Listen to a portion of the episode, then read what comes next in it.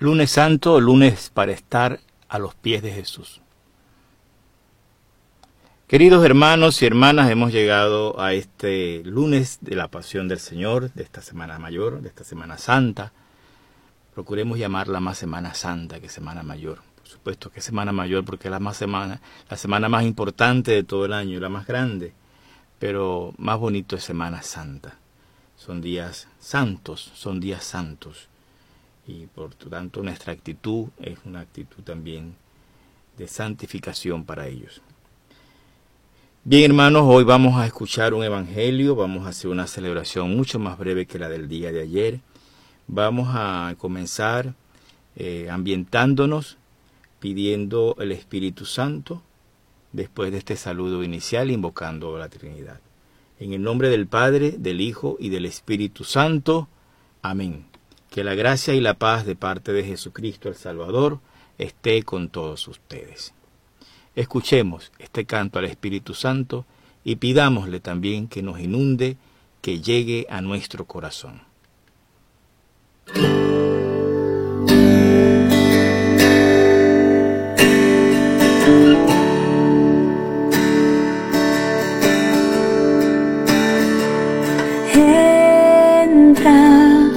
Dios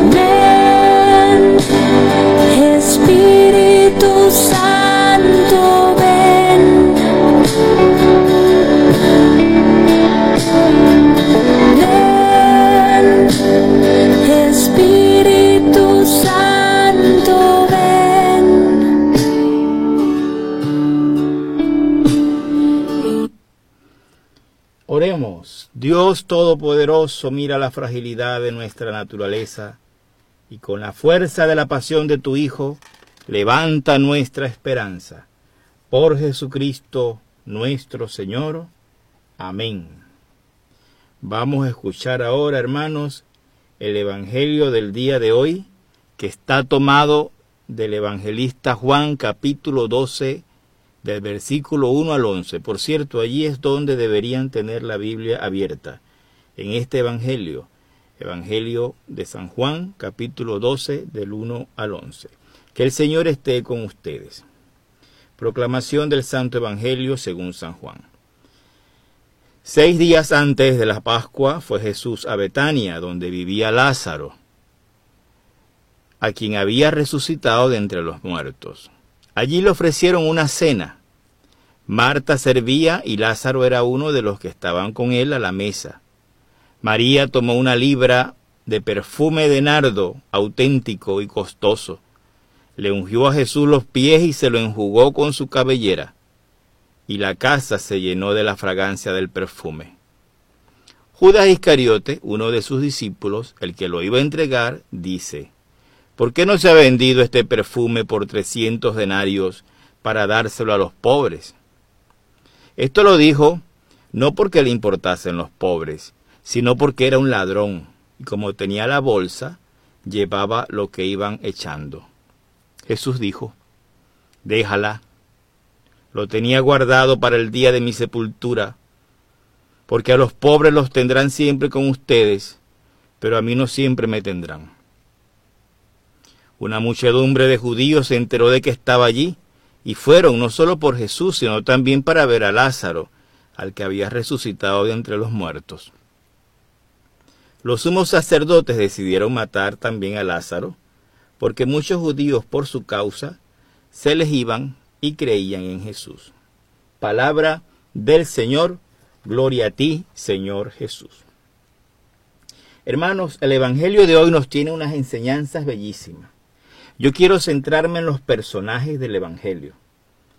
Quiero centrarme en los personajes del Evangelio. Vamos a comenzar por los finales. Al final del Evangelio aparecen unos sumos sacerdotes, ya ustedes saben que estos son los personajes nefastos del Evangelio. Estos sumos sacerdotes, no todos son malos, pero fueron los que armaron el complot para llevar a Jesús a la muerte. son lamentablemente personajes históricos que les tocó ese papel. De seguro que muchos de ellos, de hecho hay un sumo sacerdote que es el padre de Juan el Bautista, ¿no? Zacarías cuya himno hoy es palabra de Dios. Bendito sea el Señor Dios de Israel porque ha visitado y redimido a su pueblo. Pues estos unos sacerdotes, este grupito que estaba allí en esa casa donde se estaba ofreciendo esta cena, donde estaba Jesús con sus amigos. Recordemos que los amigos íntimos de Jesús eran Lázaro, Marta y María. Estos sumos sacerdotes quieren, tienen una misión, dar muerte a Lázaro, ya no solamente Jesús, la maldad siempre va picando adelante. Y ahora también quieren acabar con Lázaro. Porque a Lázaro Jesús lo había resucitado. Y resulta que por eso muchos estaban yendo con Jesús. Y quieren acabar con Lázaro porque, claro, Lázaro es testigo de la vida. A ellos no les convenía. No les convenía. Lázaro es testigo de la vida. Estamos viviendo en un mundo en el que todo el que sea testigo de la vida también es condenado. Hoy todo el que es testigo de la vida, el que defiende la vida, pareciera pues que la vida fuera un antivalor. También es condenado todo el que defiende a los niños no nacidos, el que defiende a los ancianos amenazados de eutanasia, etcétera, etcétera. No les conviene, pareciera, porque vivimos en una cultura de la muerte. Bueno, están estos personajes, dejémoslos por allí. Luego está otro personaje que es Judas, el famoso Judas, el administrador del grupo de los doce, por cierto, llevaba la bolsa. Se preocupa por los 300 denarios que pudo haber costado el perfume y hace que se preocupa por los pobres. Tiene dos preocupaciones, el dinero y los pobres. Pero ante eso Jesús dice, a los pobres los tendrán siempre con ustedes. Claro que lo tenemos siempre con nosotros, porque los pobres son muchos. Pero también hay otra cultura, si hay una cultura de la muerte, también una cultura de la indiferencia. Y nosotros hemos entrado en una cultura de indiferencia a veces con los pobres. Los pobres a veces son en las grandes ciudades como unas estatuas. Incluso a veces en las puertas de las iglesias. En las grandes plazas, en los centros de, de poder. Están los pobrecitos allí que parecieran unas estatuas. Como una ornamentación. Los pobres, yo los llamo siempre culturales. Están allí. Pareciera que ellos viven son gente que tiene cultura de vivir bajo el cielo y ellos, este, pues por más que tú le brindes algo, su vida es un pedir día a día. Bendito sea Dios por ellos y ayudémosle cada vez que podamos, con una limosna, con lo que sea. Pero hay otra pobreza, que es una pobreza que genera muchas víctimas en el mundo que son esos pobres causados por las políticas injustas, por la corrupción, porque hay ideologías empobrecedoras en este mundo también, hermanos.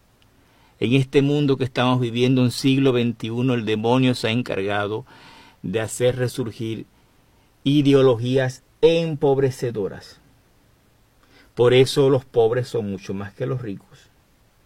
Y lo que dice Jesús en el Evangelio de hoy es verdad. A los pobres los tendrán siempre con ustedes.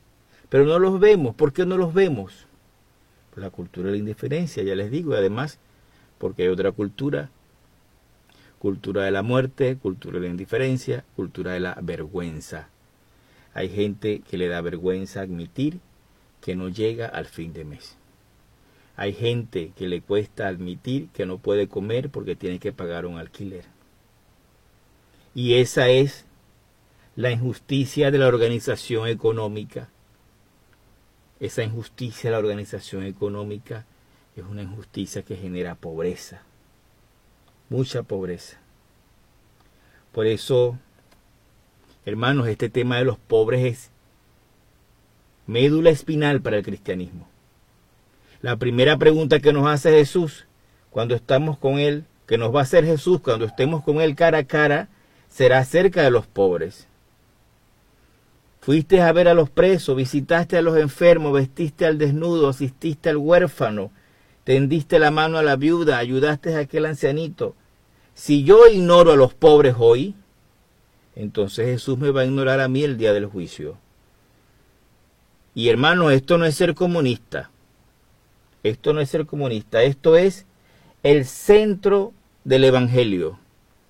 El centro del Evangelio de Jesús son los pobres, a tal punto que nosotros seremos juzgados sobre esto. Así que mucha atención, mucho cuidado, ahora que estamos a prueba con esta pandemia, de no caer en la cultura de la indiferencia para con estos hermanitos nuestros.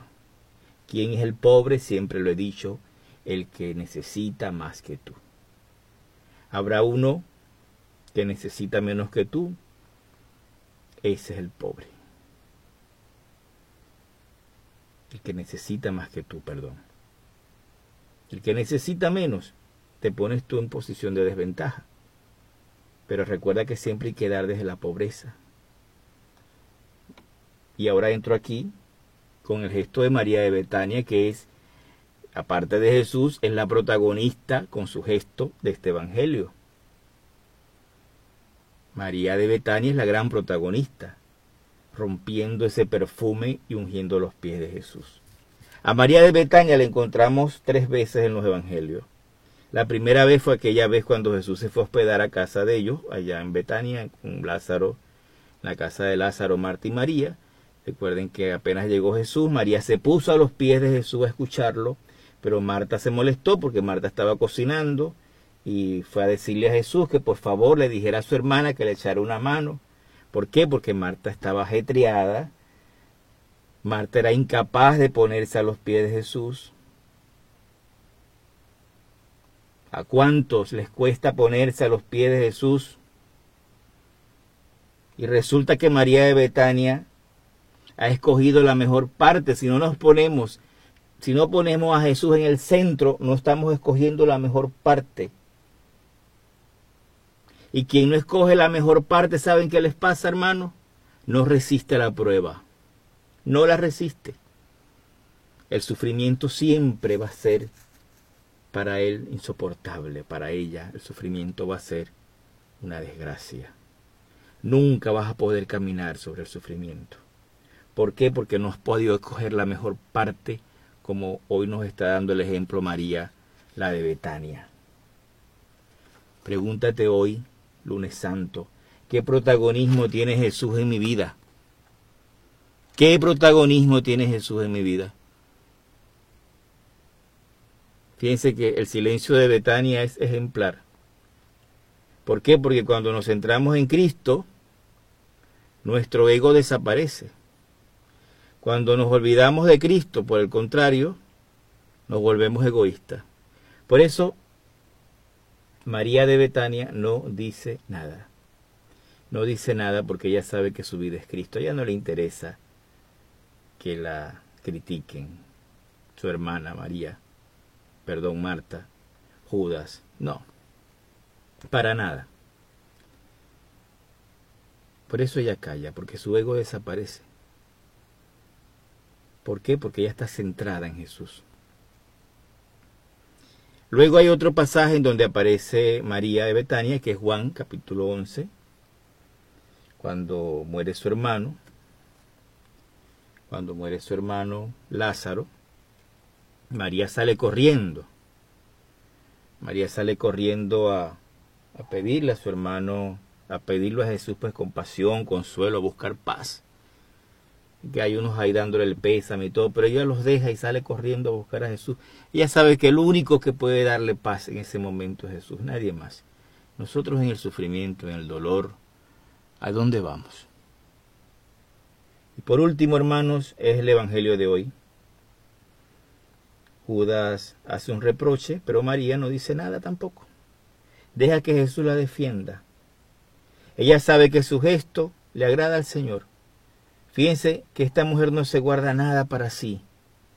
Ella es decidida, no le importa que la critiquen, que le hagan bullying, porque va a la misa, porque va a una comunidad cristiana, porque reza el Via Crucis, porque ayer rezó en su casa con sus hijos la celebración del Domingo de Ramos, porque reza el rosario todos los días. No, ella no le importa. Yo te preguntaría a ti, cuando termine la pandemia, cuando volvamos a la normalidad, a una nueva normalidad, ¿Tú serías capaz de integrarte a una comunidad, pequeña comunidad cristiana, para sentarte a los pies de Jesús? Tú hombre que me escucha, si hay un hombre aquí escuchándome, porque la fe no es solo para mujeres. ¿Tú serías capaz de integrarte a una pequeña comunidad cristiana, de ir a un movimiento de cursillo, un cursillo de ir al camino neocatecumenal, de hacer la catequesis para adultos, de itinerario? ¿Serías capaz, cuando termine esta pandemia, o vamos a seguir como veníamos teniendo la relación con Dios así, utility, un Dios a quien puedo utilizar de vez en cuando. Si tú no haces a Jesucristo el centro de tu vida, hermano, hermana que me escucha, estás perdido. Estás perdido. ¿Con qué estás? ¿Con qué estarás pretendiendo perfumar tu vida? ¿Con qué estarás pretendiendo perfumar tu vida? ¿Solamente con el dinero, con el dólar, el dólar, el dólar? Qué bueno es el dolor, el, olor del dólar. ¿Y el olor de Cristo dónde está? Tu casa tiene que oler a Cristo. Este lunes santo es para que tu casa huela a Cristo. Ojalá que como signo de esta celebración puedas quemar alguna de esas hierbas aromáticas. Que tu casa ese, ese olor aromático sea signo bueno del olor de Cristo. Hermanos, ahora yo te invito a que puedas orar. Voy a dejar en silencio para que hagas las peticiones. No las voy a hacer yo hoy. Las que tienes allí en, en tu hoja que te he pedido que hagas, te dejo pues un poco en silencio para que ores. Le introduzco la oración y te dejo en silencio. Padre misericordioso y bueno, te pido que escuche las oraciones de tus hijos.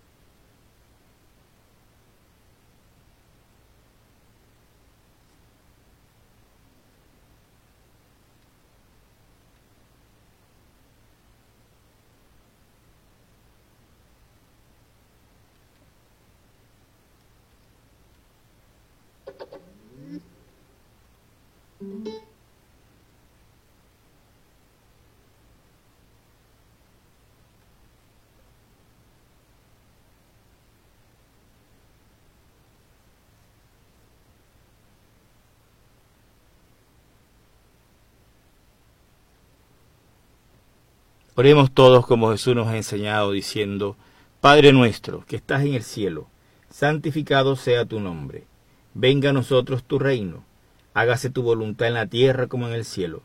Danos hoy nuestro pan de cada día, perdona nuestras ofensas como también nosotros perdonamos a los que nos ofenden. No nos dejes caer en la tentación y líbranos del mal. Amén. Que el Señor esté con ustedes y la bendición de Dios Todopoderoso, Padre, Hijo y Espíritu Santo, descienda sobre ustedes y les acompañe siempre. Amén.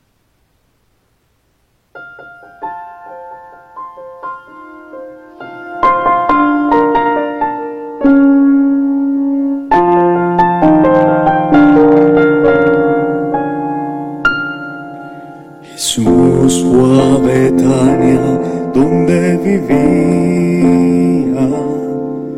su amigo Lázaro, Marta y María. Allí le ofrecieron cenar, Marta servía a los dos, mientras María con perfume de nardo enjugaba a Jesús. Permíteme como a María darte siempre el primer lugar, que ante problemas siempre guíes mi humana voluntad, que cuando esté contigo aprecie el momento. Y que en tus ojos pueda hallar esa experiencia de eternidad.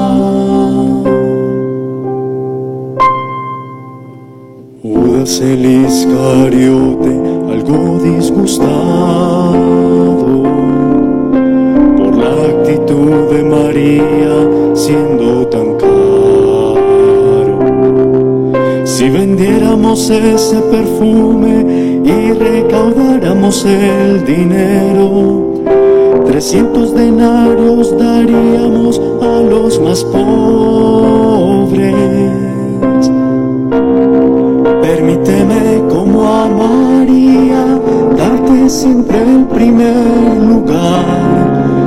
Problemas siempre guíes mi humana voluntad, que cuando esté contigo aprecie el momento y que en tus ojos pueda hallar esa experiencia de eternidad. Permíteme como a María darte siempre el primer que ante problemas siempre guíes mi humana voluntad, que cuando esté contigo aprecie el momento y que en tus ojos pueda hallar esa experiencia de eternidad. De eternidad.